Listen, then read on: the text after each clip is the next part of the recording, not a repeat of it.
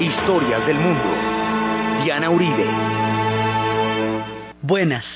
Les invitamos a los oyentes de Caracol que quieran ponerse en contacto con los programas, consultar la página web www.dianarayauribe.com, llamar al 245-9706 o escribir a los emails de auribe arroba hotmail.com, de arroba hotmail.com. Hoy vamos a ver el momento en que el pueblo japonés tuvo que soportar lo insoportable, la bomba Hiroshima y la rendición del Japón.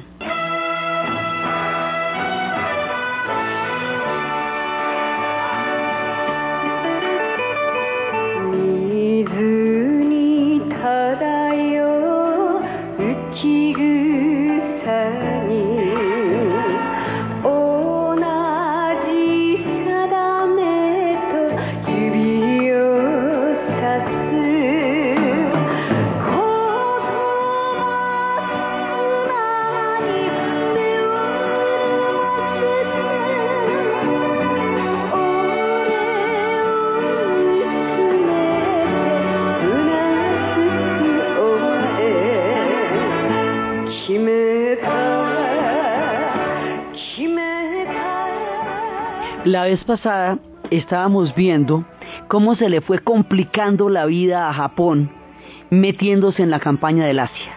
Cómo por defender a la China armó un corredor con Birmania, donde se involucró con Inglaterra, y ahí de una vez se metió con las tropas americanas, cómo por defender a la China, entonces empezó a armar toda la, toda la estrategia de las islas del Pacífico para impedir que cada una de esas islas lo estuviera acercando cada vez más a Tokio, cómo se fue metiendo en Malasia buscando petróleo y de una vez se agarró en Filipinas con los americanos que estaban en la base de Filipinas, bueno, hasta que se le volvió una cosa increíblemente extensa, donde ya no podía manejar nada y cómo los americanos sí les van a hacer a ellos un bloqueo real de petróleo en el mar, lo que fue lo que habían intentado los alemanes hacer contra los ingleses, pero la flota gringa había roto el bloqueo. Aquí sí se va a hacer un bloqueo real, lo que significa que Japón, las batallas que tiene en tierra y el control que tiene en tierra, no le alcanza para ganar las batallas en el mar y en la misma isla porque no le van a llegar los suministros y los pertrechos al Japón.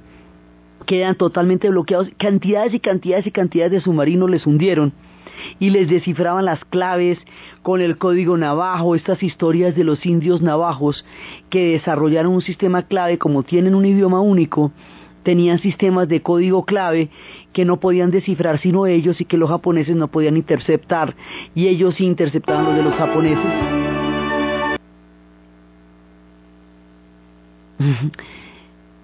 y ellos sí podían interceptar los de los japoneses, los japoneses utilizaban el abaco, lograron descifrar algunos, pero muchos más fueron los que les fueron descifrados a ellos, todos los mensajes en clave. Entonces hay un momento en que ellos empiezan a verse en una situación muy complicada e iban ganando y ganando y ganando hasta las batallas de Midway y hasta la batalla de Coral. Ya después de Guadalcanal ya empiezan a empieza a decrecer la victoria japonesa y se les empieza a voltear la marea y la cosa se les va complicando y complicando. Entonces empiezan los bloqueos en el mar, lo que los aísla la, el archipiélago de las tropas que tienen tierra, o sea, las tropas que tienen China y de las tropas que tienen Birmania, quedan aisladas del archipiélago nipón por el bloqueo. Y las cosas se van volviendo cada vez más complicadas. Allá va a haber uno de los episodios más importantes de espionaje, probablemente de toda la historia del mundo de los espías, va a tener lugar en Japón. Y esto es que un espía alemán, miembro de la red de la Orquesta Roja, que era el grupo soviético que había comandado una red de espías por toda Europa bajo la cobertura de vendedores de gabardinas y que llegó a ser la fuente de espionaje más eficiente durante toda la Segunda Guerra Mundial, este personaje llamado Richard Sorge, siendo alemán y estando prestando su servicio como espía alemán en Japón, escucha la noticia del año En el momento en que la Unión Soviética estaba enfrentando la invasión alemana, cuando ya estaban entrando a la Operación Barbarroja, él escucha que los japoneses no tienen ninguna intención de entrar a atacar Rusia, no van a atacar la Manchuria y no van a atacar Rusia. Al saber que los japoneses no van a atacar Rusia, inmediatamente le da el mando, le dice, le da la voz a los de la Orquesta Roja, los de la Orquesta Roja le dan la voz a Stalin y Stalin alcanza a bajar todas las divisiones que tiene en el Asia para poder contraatacar a la invasión, porque cuando llegan los nazis van acabando con todas las divisiones europeas que tiene Rusia y atraviesan la Bielorrusia y además había hecho Stalin una purga de oficiales hacía poco, lo que hace que los encuentre sin hombres disponibles para enfrentar semejante peligro. Entonces la única manera como Rusia se va a salvar son con las divisiones de tanques que tienen en Vladivostok y en Irkutsk, en la parte del Pacífico Así que los puede mandar y contraatacar bajo la seguridad de que los japoneses no van a atacar Rusia. Ese por eso es el secreto más importante del espionaje. Richard Sorge después va a caer por una mujer como sucede en las películas de los espías y va a ser fusilado allá mismo en Japón, pero salvó a Rusia. La salvó como miembro de la Orquesta Roja, porque aquellos que eran miembros de la Orquesta Roja eran comunistas a un nivel de credibilidad y de convicción que estaban más comprometidos con la Santa Madre Rusia que con sus patrias de origen, y este fue el caso de Richard Sorge. Entonces, en esta época se están dando muchas cosas alrededor de la guerra y ya se sabe que Rusia no va a atacar. Y hay otro personaje durante el tiempo de la guerra que se llama la Rosa de Tokio. Esta mujer que murió hace muy poco de 90 años, era la voz del Japón en la guerra, esta mujer se llamaba Iba Tuguri Dakino y ella sería después condenada por espionaje. Esta mujer nació en Los Ángeles y fue a visitar a su familia, pues nació en Los Ángeles dentro de la gigantesca comunidad de japoneses que vive en Los Ángeles y que vivía en Los Ángeles cuando estalló la Segunda Guerra Mundial, porque al principio habíamos dicho que las migraciones se habían direccionado hacia Japón y hacia Perú y que no habían llegado a los Estados Unidos porque las relaciones estaban bastante tensas, pero cuando se normalizaron las relaciones con los Estados Unidos, una gigantesca, gigantesca migración japonesa llegó a la zona de Los Ángeles. Dentro de esa gigantesca migración van a ser esta mujer en Los Ángeles, se fue a visitar a su familia y a una parte de su familia y cuando lo fue a visitar estalló la Segunda Guerra Mundial, entonces ella ya no pudo volver a los Estados Unidos porque según migración ella no era lo suficientemente estadounidense. Al lado de eso, los japoneses que vivían en los Estados Unidos durante la Segunda Guerra Mundial fueron metidos a campos de concentración, entre ellos la mamá de la Rosa de Tokio, quien murió en el viaje debido a su mal estado de salud porque tenía diabetes y en el camino al campo murió. Esta gente fue sometida a toda clase de humillaciones, fueron confiscados sus bienes, les fue quitados sus derechos y llegaron a campos de concentración, muchos tuvieron que volverse voluntarios para pelear en Europa. Son historias poco conocidas, pero historias de mucho sufrimiento que vivieron aquellos que hacía bastante tiempo y bastantes generaciones estaban viendo los Estados Unidos y que realmente estaban, como decir, en otro aspecto distinto de la guerra y que a ellos les tocó. Incluso hubo momentos en que estuvieron deportando gente, eh, deportando gente directamente del Perú, o sea, trajeron gente del Perú y gente del Brasil para meterlos en campos de concentración en Estados Unidos. Eso está empezando a ser documentados por películas, incluso en, en Colombia los japoneses que han llegado al Valle del Cauca buscando la novela del paraíso fueron llevados a un pequeño campo de concentración en Fusagasugá donde estuvieron junto con alemanes y con italianos que eran dueños de restaurantes. Eso también lo muestra la película de El sueño del paraíso de Palau, mientras que la de Alan Parker muestra todo el caso de los Estados Unidos, de los japoneses en Estados Unidos y hay otra película con Max von Sydow en la cual muestran un juicio que se le hace a una pareja en la cual todo el prejuicio, el ambiente antinipón, la xenofobia, la rabia, el odio y la indignación por el ataque a Pearl Harbor va a caer sobre estos personajes que no tienen nada que ver sobre el crimen en cuestión, sino que son víctimas del total prejuicio que en ese momento se desarrolló contra ellos. Esto, digamos, va a haber una, un clima sumamente hostil contra los descendientes de los japoneses que como hemos visto fueron llevados allá en una migración forzosa, en una especie de destierro para resolver los problemas de sobrepoblación que tenían en el Japón y les cae semejante cosa encima cuando ellos llevaban haciendo una vida ya un poco de tiempo. Entonces, dentro de esta comunidad que está viviendo estas circunstancias, hay una mujer que nació en Los Ángeles y que se fue a visitar a la familia y tú que le estalló la guerra. Entonces ella como no puede volverse para los Estados Unidos, pues va a buscar empleo.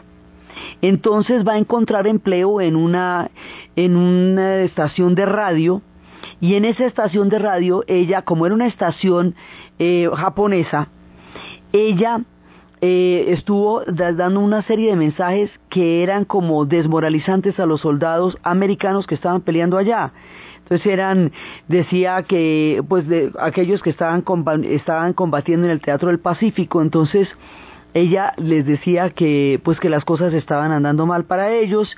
Eran uno, unos mensajes que ella leía, además ella, ella no, no los creaba, ella los leía pero sus comentarios y la música que pasaba la hicieron muy popular entre el ejército norteamericano también y ella fue apodada la Rosa de Tokio. Más adelante, cuando termina la guerra, a ella la van a acusar de antinorteamericana y la van a, eh, la van a meter en prisión durante seis años. Y después, mucho tiempo después, ella va a salir libre en 1977, va a ser absuelta por el presidente Gerald Ford, pero pues desde el 49 ella estuvo todo el tiempo bajo una, bajo un estigma y esta mujer fue una víctima de las circunstancias, como tanta gente en la guerra. Ella se casa en el 45 con Felipe Aquino, un ciudadano portugués de ancestro japonés. Le van a tocar todos los años en prisión, luego la rehabilitación y luego ella va a poder volver a Los Ángeles, donde va a morir de vieja a los 90 años, pero ella es uno de los episodios emblemáticos de la guerra porque fue una mujer que quedó atenazada entre las circunstancias de un conflicto en donde quedaron atrapadas también muchas personas en este limbo entre el destierro del Japón y la, y la estrada de los Estados Unidos a la guerra por el ataque a Pearl Harbor. En esos casos fue cuando se dio el, el episodio de la Rosa de Tokio. Entonces, la batalla por las islas se va haciendo cada vez más cercana a una que desde donde se pueda bombardear el Japón. O sea, la idea es que cada isla es un aeropuerto. Como hay un bloqueo, un bloqueo real, la gente que está en las islas del Pacífico no tiene ninguna posibilidad de recibir ni pertrechos, ni ayudas, ni nada, porque hay un bloqueo. Tienen que defender una isla sin esperanza, sin la posibilidad de una rendición, porque la rendición es impensable en el código de vida y de honor de los japoneses. Habíamos visto el problema que tenían con los prisioneros precisamente porque se habían rendido. Ellos no se podían rendir. La muerte era el único camino y como tienen una idea de la muerte como triunfo, como victoria, ellos estaban peleando hasta morir por defender cada una de esas islas, porque la defensa de esas islas era lo que podía apartar por lo menos por un rato, el que llegaran a poder bombardear Tokio. Por un lado. Por el otro lado, ya no hay gasolina. Empieza realmente a producirse el desabastecimiento del archipiélago. Como no hay gasolina, ya no hay suficiente combustible para que los aviones puedan hacer un vuelo y regresar. Como no hay suficiente combustible para que hagan el vuelo y regresen, entonces van a hacer que los aviones sean una sola arma, una sola vez, en vista de que no los pueden utilizar y luego volver a traer. Entonces un hombre va a tripular uno de estos aviones con la gasolina que queda, se va a arrojar en picada sobre la línea de flotación de los barcos americanos, utilizando una táctica de inmolación para hundir el barco.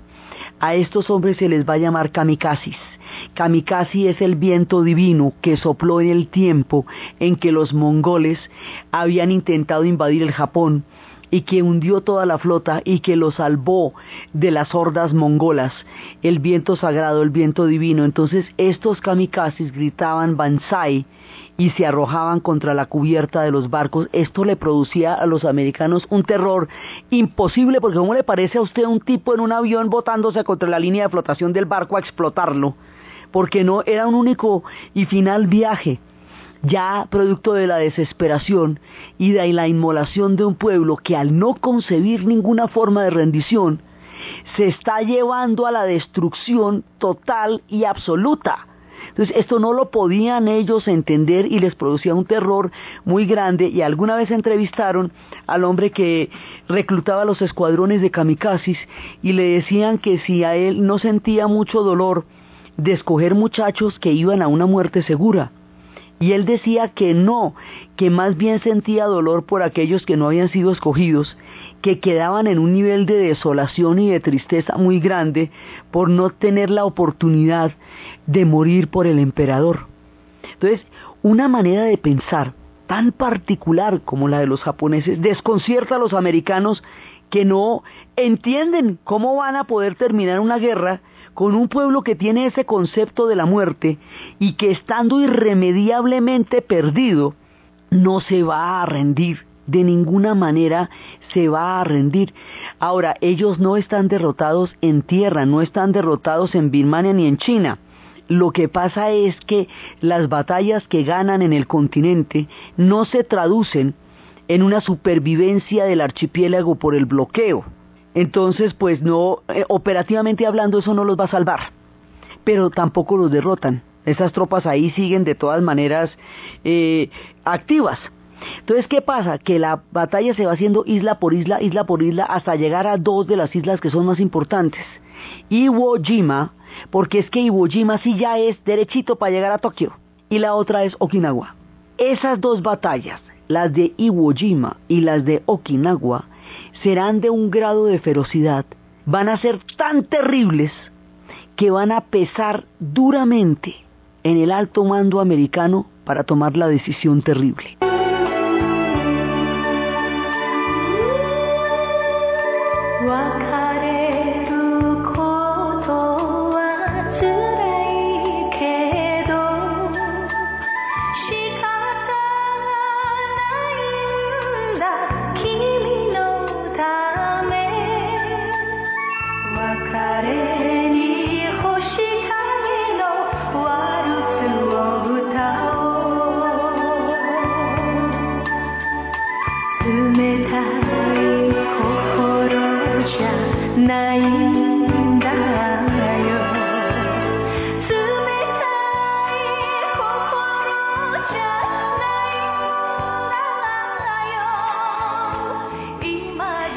Esas dos batallas van a tener unos ecos terribles.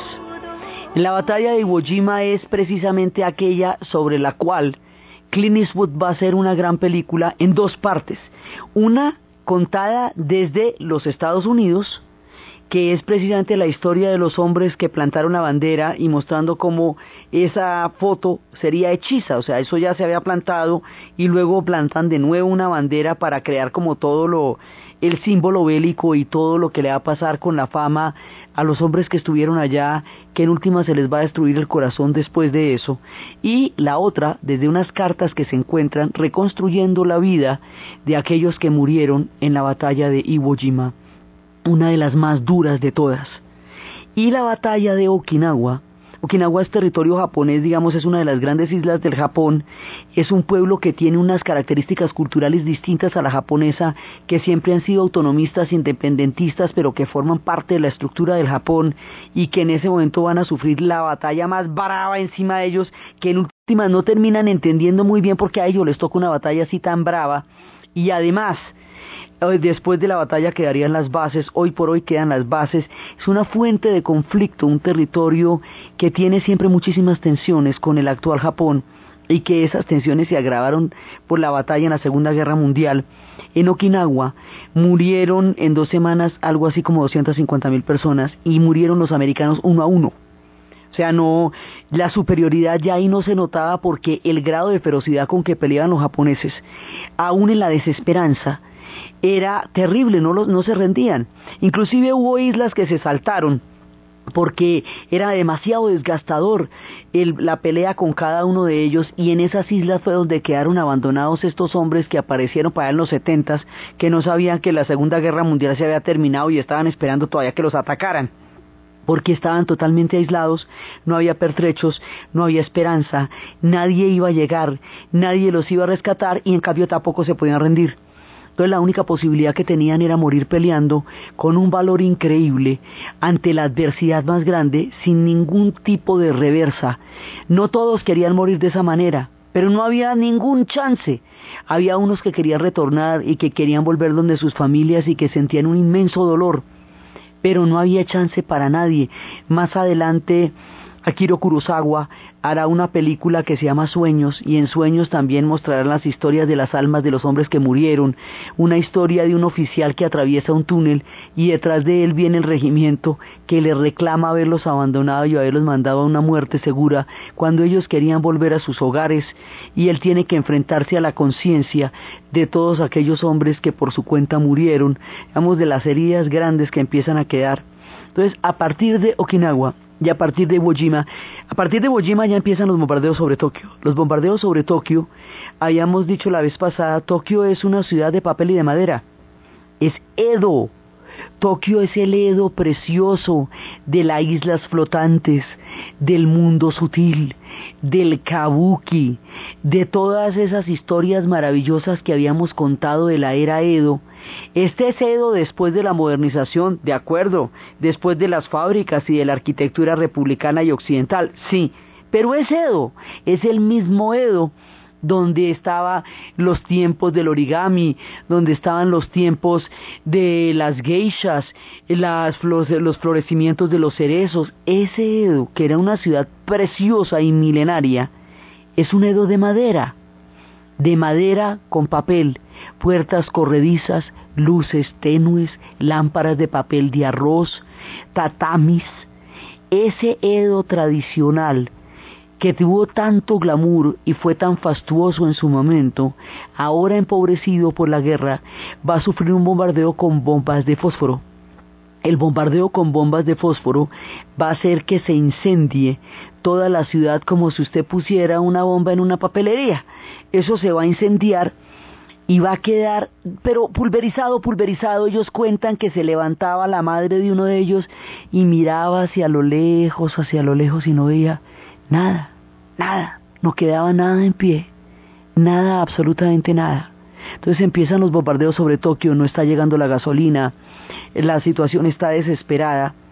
Y en ese momento los Estados Unidos está, ha venido desarrollando el proyecto Manhattan.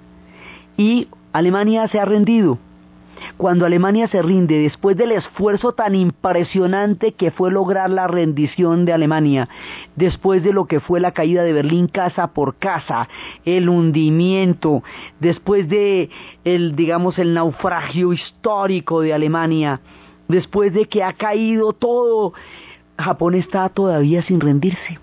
O sea, estamos a 1945. La guerra ya ha dejado un costo brutal en Europa y Japón todavía está lejos de la rendición por las condiciones en que contamos que ellos peleaban. Entonces los Estados Unidos tiene tres posibilidades. Una, que Rusia invada, pero eso le da a Rusia una ventaja muy grande cuando ya se están empezando a notar ciertas tensiones entre los antiguos aliados que perfilan el surgimiento de la Guerra Fría digamos ya la cosa está enrarecida ahí entre la Unión Soviética y los Estados Unidos. Otra, que hay alguna manera de fortalecer la autoridad real imperial para que los lleve a la rendición, pero eso parece poco probable. Otra, la bomba atómica. Llevar el arma que habían venido desarrollando en secreto en el proyecto Manhattan. Entonces, bajo estas condiciones, deciden que como la bomba atómica estalla con éxito, durante los experimentos, en el momento en que Truman está negociando la conferencia de Potsdam, al tener ellos el, secreto de la bomba atómica, ya no necesitan de la ayuda de los soviéticos, lo que le daría a los soviéticos una ventaja no deseable en ese momento para ellos. Es decir, solitos pueden plantear la rendición del Japón al poseer un arma que es distinta a todas las demás armas que se han usado durante la Segunda Guerra Mundial. Por eso la decisión la toman por la bomba atómica. Entonces en ese momento es cuando los científicos que han desarrollado el arma les dicen que eso no se puede usar sobre población, que eso es una cosa absolutamente aterradora, que no pueden botarla sobre la gente, que la boten sobre una isla desocupada y que el horror de ver lo que le pasa a esa isla puede llevar a la rendición del Japón. Pero el proyecto ya estaba en manos de los militares. Su costo había sido descomunal. La cantidad de esfuerzo y de tiempo para desarrollar el proyecto Manhattan ya era irreversible. Entonces ellos sentían que esa era la, la, manera y no lo hicieron sobre una isla vacía. Si se hubiera o no rendido el Japón ante el espectáculo de la desaparición física de una de sus islas deshabitada, no lo sabemos porque no se intentó. Entonces, una decisión en un momento tan dramático, seis meses más de guerra, hubiera podido generar tantas muertes norteamericanas como ya había habido en toda la guerra, pero a un costo político inaceptable, porque esas eran ya muertes directamente norteamericanas, en unas condiciones absolutamente terribles en la jungla, entonces decidieron que la iban a lanzar y la lanzan sin haberla experimentado, sin advertencia alguna. ¿Cómo se va a enterar Japón del proyecto Manhattan? Japón se entera del proyecto Manhattan en una mañana del 6 de agosto de 1945 a las 8 y 15, cuando una bomba estalla en el aire y acaba con la ciudad de Hiroshima. Así supieron ellos que existía el proyecto Manhattan. Lo que es terriblemente cuestionable, lo que inquieta el alma del futuro, es que había un efecto de experimentación sobre el pueblo japonés dejaron de mandar escuadrones, detuvieron la orden de bombardeo sobre las ciudades objetivo. Una de esas ciudades objetivo era Kioto, pero uno de los hombres que estaba al mando de la operación vivió en Kioto y se dio cuenta que eso era una perla de toda la humanidad y la salvó, que si no sería absolutamente innombrable lo que hubiera pasado donde Kioto hubiera sido bombardeada.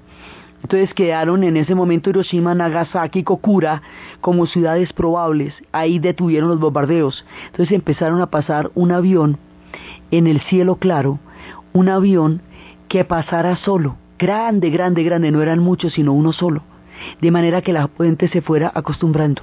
Y cuando se fueran acostumbrando, y dejaran de meterse en los refugios, dejaran de sentirse amenazados, cuando ya empezaran a sentirse eh, tranquilos con la presencia del avión, por eso es que es el carácter experimental. Y había gente que lo estuvo filmando, o si no, como sabemos de la filmación, a una distancia, porque era saber qué producía la bomba atómica sobre los seres humanos. Eso es inimaginable para la conciencia de la humanidad como especie. La terminación de la guerra no sabemos cómo podría haber sido de otra manera.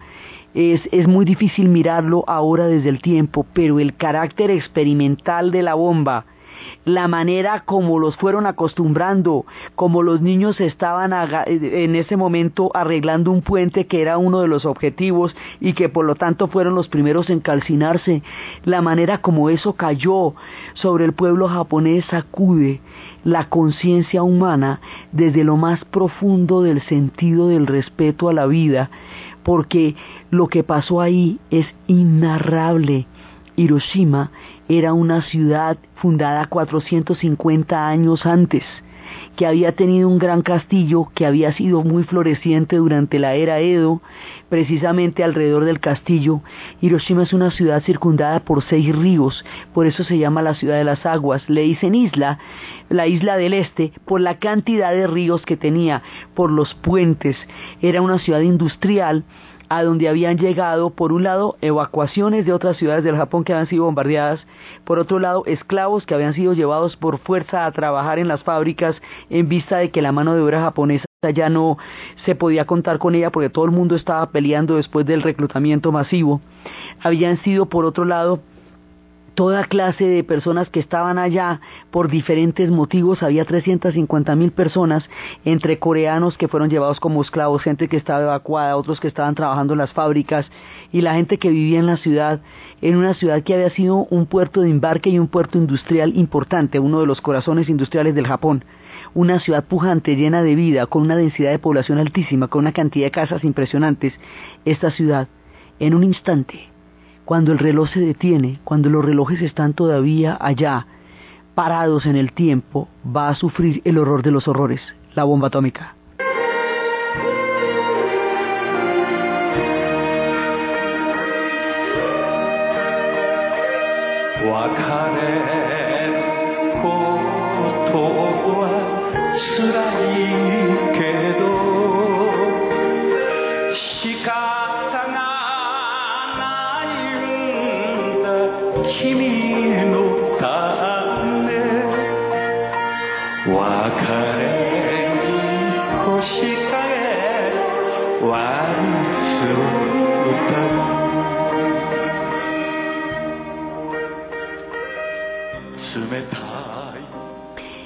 Los daños empiezan inmediatamente. La bomba no estalla en el piso como las otras bombas. Esta estalla en contacto con el aire porque lo que hace es bombardear y desintegrar los átomos y eso desintegra el otro átomo y eso genera una reacción en cadena. Entonces, al entrar en contacto con el aire era que la bomba estallaba. En el momento en que estalla, libera unos rayos caloríficos que hacen que exploten todas las casas, todos los materiales combustibles, que todo entre en combustión y que los incendios se vayan convirtiendo en una gran bola de fuego. Va a desarrollar temperaturas gigantescas, temperaturas de 5000 grados centígrados. Van a desarrollar lo que va a calcinar a la gente. Hubo gente que quedó pintada, literalmente pintada, sobre las armazones metálicas empiezan por un lado los rayos caloríficos, la tierra queda arrasada, desde las azoteas de los edificios se ve el diámetro de todo lo que, el punto cero, donde quedaron completamente desplazados, todo arrasados, no quedó nada. Esto genera un efecto sobre los vidrios que hace que los vidrios se vuelvan remolinos. Mucha gente va a quedar ensartada por los vidrios. Primero son los rayos caloríficos, luego viene el estallido de los vidrios, luego viene el efecto de la lluvia radioactiva y el efecto de la radiación. Entonces todo lo que queda a su alrededor queda completamente calcinado. Fueron 35 toneladas por metro cuadrado, una velocidad de 440 metros por segundo la presión y la velocidad van a alcanzar límites increíbles y la fuerza de, digamos, del, rebote de la bomba, a medida que se va alejando del centro se va volviendo más fuerte y se devuelve. Entonces esto hace que sea incontenible lo que vaya a pasar y mueve todas las superficies de hierro y mueve los edificios. Hay una, una, eh, una imagen de cobre, una estructura de cobre que siempre viene a la memoria cuando nos hablan de la ciudad de Hiroshima. Eso fue lo único que quedó. Todo lo demás, todo lo demás quedó arrasado. En las zonas distantes el centro de presión y de succión empezó a, hacer que todo viniera contra los edificios. El viento invirtió el rumbo, empezó a soplar del centro hacia las zonas eh, restantes, hacia las zonas más distantes, los edificios empezaron a estallar en las ondas de choque, las estructuras de madera de dos kilómetros empezaron a destruirse y la gente empezó a quedar pintada, así literalmente pintada. Quedó el reloj que se detuvo en el momento en que se detuvo la historia del Japón. Hay destrucción total de todos los, de todas las edificaciones sobre la piel, esto produce quemaduras del tercer grado, la gente se va a botar a los ríos, a los seis ríos de Hiroshima, al botarse a los ríos van a morir ahogadas y calcinadas con la ropa pegada sobre la piel, hecha jirones. La imagen de los segundos instantes después de la bomba es una imagen de lo que puede ser el apocalipsis o el infierno, es una mirada aterradora de los ojos que no pueden dar crédito a lo que está pasando.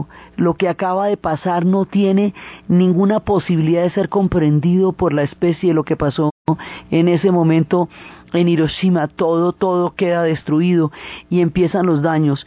la gente que muere inicialmente, la gente que muere a los 10 días, la gente que muere a los 3 meses, porque después vienen las mutaciones genéticas y después viene la leucemia y la cantidad de cánceres.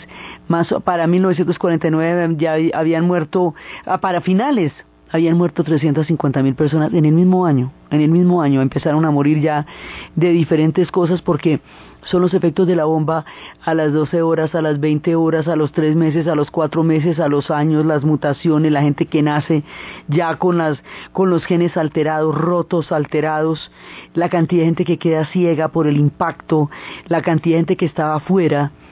Esto se va a volver una cosa aterradora y en medio de, este, de este horror hay una, un símbolo, un mito, pues un símbolo, no es un mito, es un icono, es un icono importantísimo es una niña que se llama Sadako. Sadako estaba en una escuela en las afueras de Hiroshima. Va a contraer la leucemia. Y sabe, pues no se puede, no existía ninguna cura contra la leucemia. Ella le dice a su maestra que ella no quiere morir. La maestra le pide a los niños que hagan grullas de origami de, papel, de paperoflexia, porque las grullas de origami son los símbolos de la inmortalidad y la salud. Los niños empiezan a hacer las grullas, pero Sadako va a morir porque no hay ninguna cura para la leucemia. Hoy por hoy, los niños de todas partes del Japón mandan las grullas de origami a la estatua de Sadako para pedirle al cielo que algo así nunca, nunca vuelva a suceder. Sadako es el símbolo, Sadako es la historia de la niña que había confiado en la vida en el momento de la destrucción del cielo.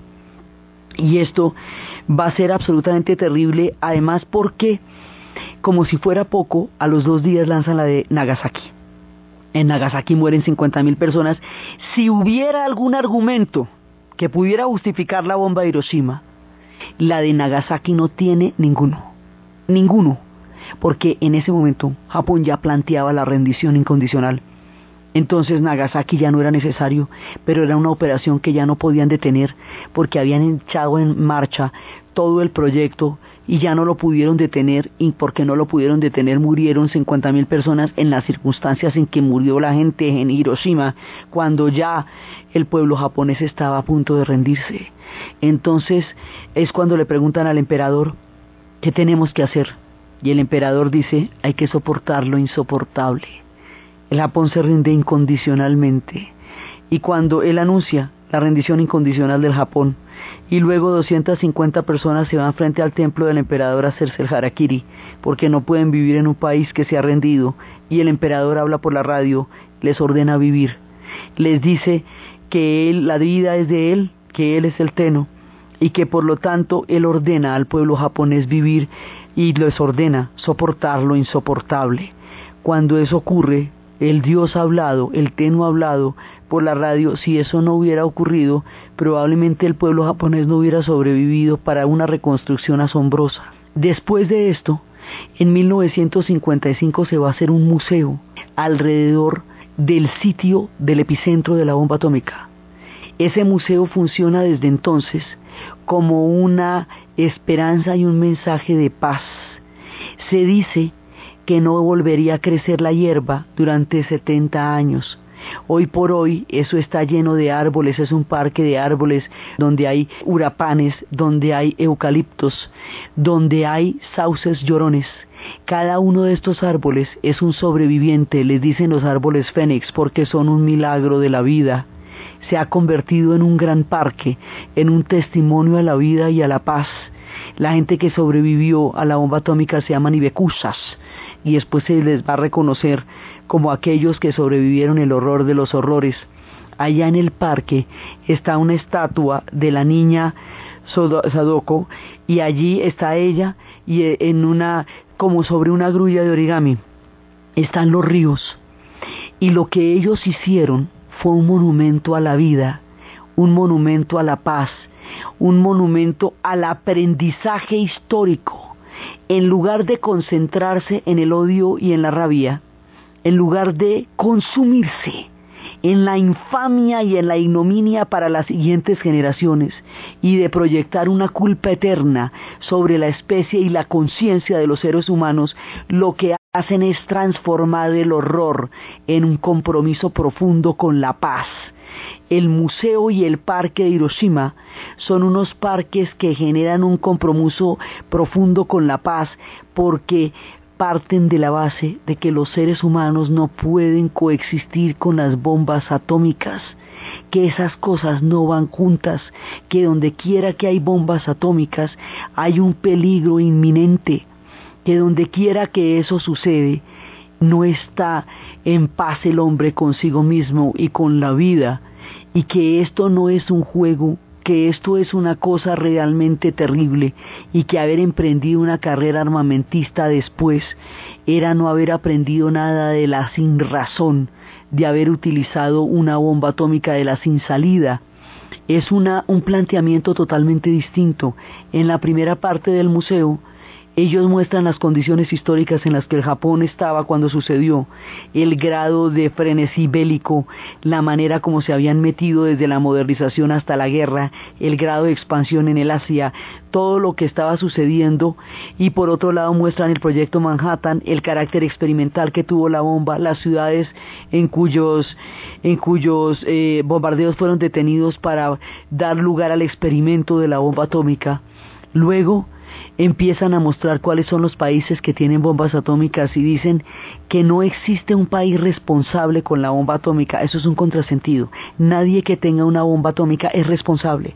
No existe tal cosa como países buenos que sí la saben usar y países malos que es peligroso que las tengan. No es bueno que las tenga nadie. Hay una llama eterna que está ardiendo frente al parque en, el cenotapio donde están los nombres de las víctimas que estará prendida mientras exista una sola bomba atómica en el mundo. Es un compromiso con la conciencia histórica de los seres humanos, la que ellos tienen allá. Entonces muestran cómo no existe tal cosa como un manejo estratégico, benigno, eh, o sea, que no hay nada, nada en el manejo de una bomba atómica que pueda llevar a una excusa que justifique su construcción, que justifique su mantenimiento y mucho menos su utilización, que el hecho de intimidar al mundo con bombas atómicas es una estrategia atroz que permanentemente pone la humanidad en peligro. Lo que hace el Museo de Hiroshima es mandar de una vez un mensaje al alma, y es un mensaje desde un pueblo que no se apega al horror, sino que es capaz de trascenderlo en una lección que pueda mover los corazones hacia una conciencia como especie.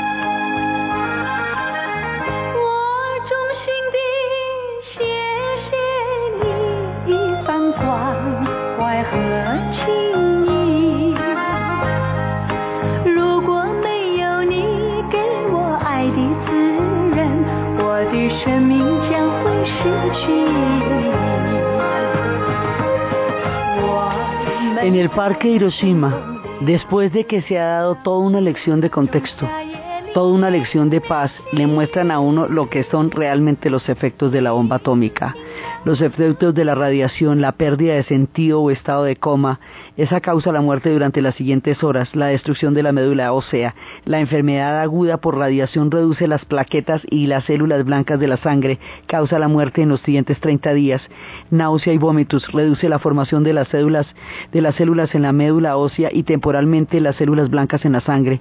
Los cambios se manifiestan en linfocitos que van produciendo una alteración en la médula ósea y luego ya no se manifiestan síntomas y la gente empieza a morir.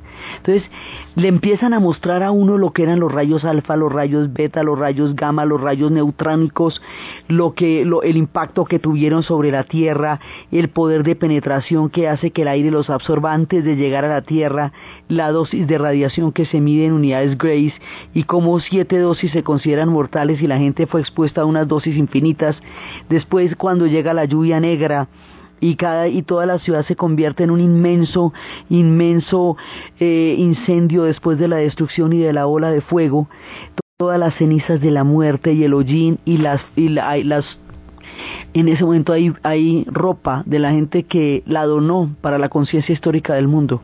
Entonces, para el momento en que le muestran a usted los efectos terribles de la bomba atómica, ya hay una conciencia en el corazón y una conciencia política y espiritual que hace que no solamente entre en contacto con el impacto, sino que sea capaz de reflexionar en el contenido de lo que le están diciendo.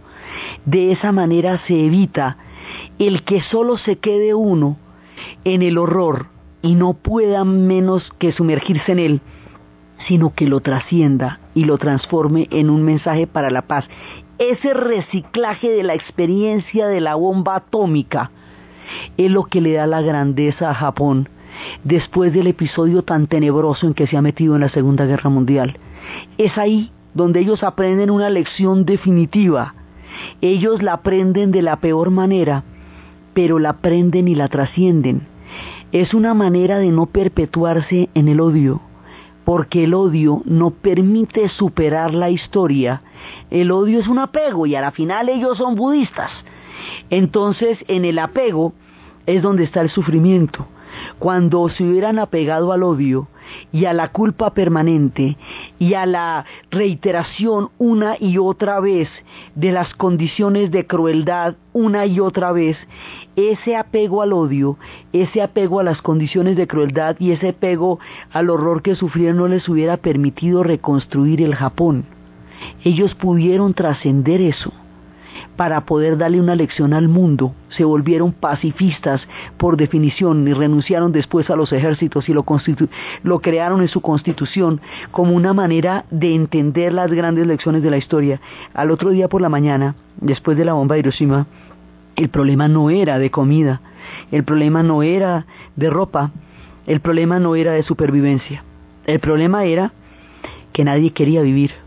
Japón había perdido la voluntad de vivir había perdido la voluntad de vivir por completo y hubo que emprender cierto tipo de, digamos, de actividades como que la gente hiciera, las familias hicieran grullas de origami, hicieran papelitos de origami juntos, figuras, para que a las seis de la tarde la alcaldía de oficios inútiles pasara a recoger la producción del día para que hubiera valido la pena levantarse.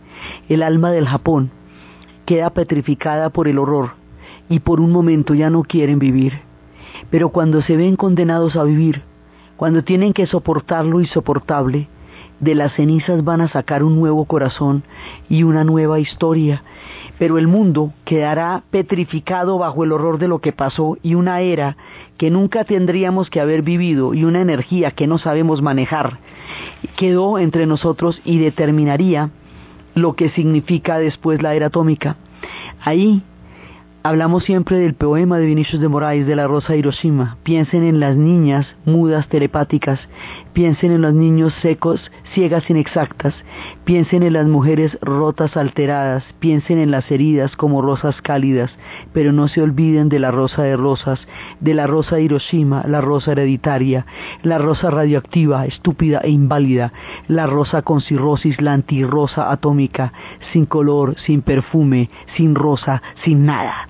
Es el poema de Vinicius de Moraes. La humanidad quedó atónita bajo el horror de la bomba atómica y el Japón en las cenizas, en las físicas cenizas. Tokio pulverizado, sus ciudades totalmente incendiadas, su corazón mortalmente herido por el estallido de la bomba atómica, se rinde y se rinde de una manera incondicional para resignificar el sentido de su historia a la luz del horror de lo que acaban de vivir. El sol ha caído sobre las espaldas de los pueblos del imperio del sol naciente. Ellos que son hijos de Amaterasu han visto los mil soles desfogarse sobre ellos y calcinarlos hasta lo más profundo de las heridas de la psiquis. Eso significó para ellos la bomba atómica y la idea que ellos tienen, la obsesión es que la gente aprenda esto y que nunca le toque a ninguna sociedad en ningún otro tiempo y de ninguna otra manera vivir lo que ellos vivieron. Por eso el parque de Hiroshima es un testimonio para la no repetición de una experiencia atómica por parte de nadie bajo ningún ideal, bajo ninguna justificación, bajo ningún tipo de argumentos, porque esto no es soportable, esto no es posible. Japón cae en el horror de los horrores, pero la reconstrucción de Japón, la manera como ellos saldrán adelante, la forma como dejarán atrás los odios, resignificarán lo que les pasó, retomarán el sentido del budismo y serán capaces de mirar de nuevo la historia a partir de una profunda transformación crítica, psíquica y espiritual y heroica es lo que vamos a ver en el siguiente programa. Entonces, desde las cenizas radiactivas, desde el corazón roto del pueblo del sol, desde el horror de la bomba atómica, desde Hiroshima en su, en su dolor profundo, desde Nagasaki en su terrible inutilidad, desde la golpe a la conciencia histórica del ser humano, desde el llamado de la paz, hecho sobre las cenizas del dolor, para resignificar desde el espíritu el sentido sagrado de la vida, en la narración de Ana Uribe, en la producción Rodríguez y para ustedes feliz fin de semana.